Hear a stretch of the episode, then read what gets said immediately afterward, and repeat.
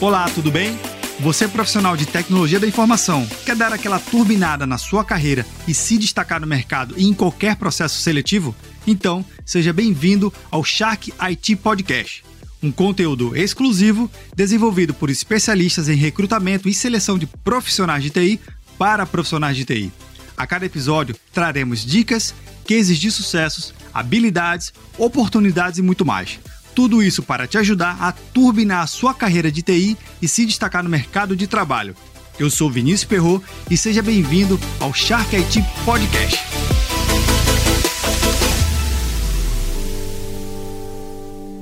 Para esse episódio, eu conto com a participação da Carol, Tech Recruit da Shark IT. Carol, seja muito bem-vinda à nossa minissérie. Muito obrigada, Vinícius. É um prazer. Prazer é todo nosso aqui, Carol. E esse tema é super interessante porque perguntar certas coisas no processo de seleção é, às vezes, algum ponto em detalhe. Mas um ponto importante que a gente tem que saber, e o candidato tem que saber no seu processo de seleção, é o trabalho do home office. Como é que deve ser feito, se a empresa adota, se não adota. Como, explica um pouquinho aqui para a gente que pergunta é essa e como é que a gente pode compreender esse fator tão importante hoje do home office. Então, Vinícius, primeiramente a gente tem que entender o perfil da pessoa, né? No primeiro contato já a gente já pergunta se a pessoa avalia a proposta 100% remoto ou presencial. Então, primeiro é necessário entender se o profissional ele é um pouco mais introvertido, se ele gosta de trabalhar na casa dele, se ele se sente mais produtivo trabalhando em casa ou se a pessoa é um pouco mais extrovertida e gosta de interagir com o time, né? E nesse caso, a melhor opção seria ou forma presencial na empresa ou forma híbrida, atuar alguns dias na empresa e alguns dias em casa. Vai muito do perfil do profissional. Até mesmo que tem situações que é mais particular o atendimento presencial, né? Então,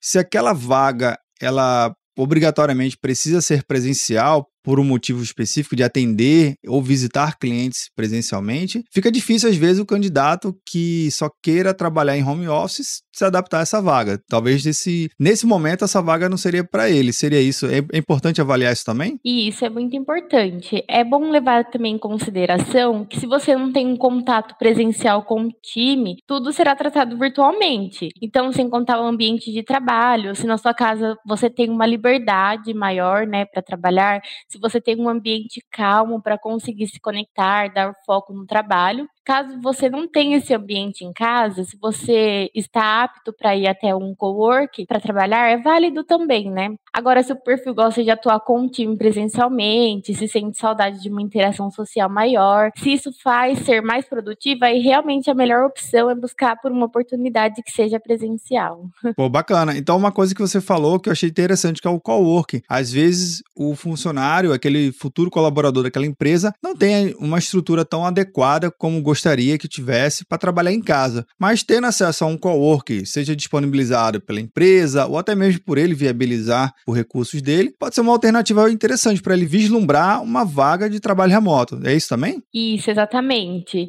Tendo uma boa estrutura em casa, é um ambiente legal para se trabalhar, então é válido sim o trabalho remoto. Assim como vários profissionais atualmente estão optando né, pelo trabalho remoto, até porque o presencial tem o tempo tempo que você gasta no trânsito, às vezes é longe. é, vamos supor, tem profissional nosso que trabalha, vamos supor, ele é, não sei, de, da Bahia, trabalha em São Paulo coisa que se fosse presencial ele não teria essa oportunidade. Então, é um campo bem amplo, mas mesmo assim tem profissionais ainda que avaliam presencialmente por não ter essa estrutura em casa, né?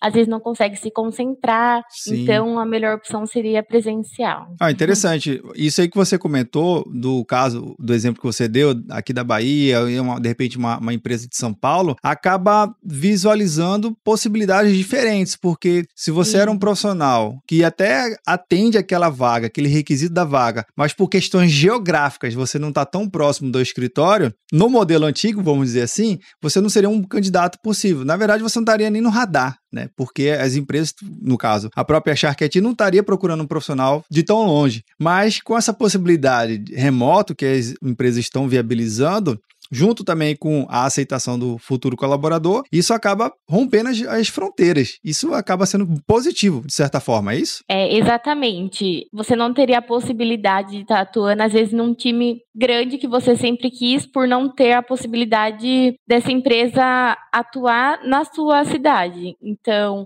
vamos supor, se fosse de forma presencial, você teria que se deslocar, viajar, você levaria tempo. Às vezes, a sua família é da sua cidade, você não quer mudar de cidade no momento, então é uma ótima opção realmente pensando por esse lado, né? E é o que a maioria dos profissionais hoje está optando por ficar mais próximo da família. Pô, legal, Carol. Queria agradecer aqui a sua participação e entender que Hoje, se você está passando de um, de um processo de seleção, pergunte, você que está aqui nos ouvindo, pergunte se é presencial, se é remoto, se é híbrido, como é que esse híbrido funciona, se são alguns dias específicos na semana, no mês, se tem uma frequência, enfim. Pergunte, no processo de seleção, né, é a oportunidade excelente de você também conhecer um pouquinho mais da estrutura da vaga, como é que vai funcionar e as dicas da Carol que com certeza vão te ajudar a se colocar melhor e de repente encontrar o seu melhor perfil de trabalho, presencial, remoto ou híbrido, ou algum outro que vai ser inventado a isso. Né não, Carol? Queria agradecer muito a sua participação aqui na nossa minissérie. Eu que agradeço, Vinícius. Espero ter ajudado. Legal, legal. Fechou. Obrigado.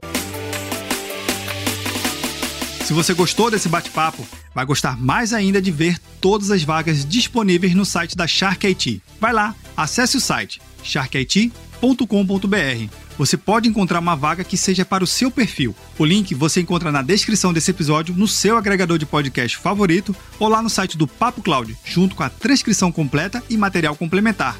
Você tem alguma pergunta ou comentário? Manda aqui pra gente pelo Instagram, arroba Consultoria. Até o próximo episódio!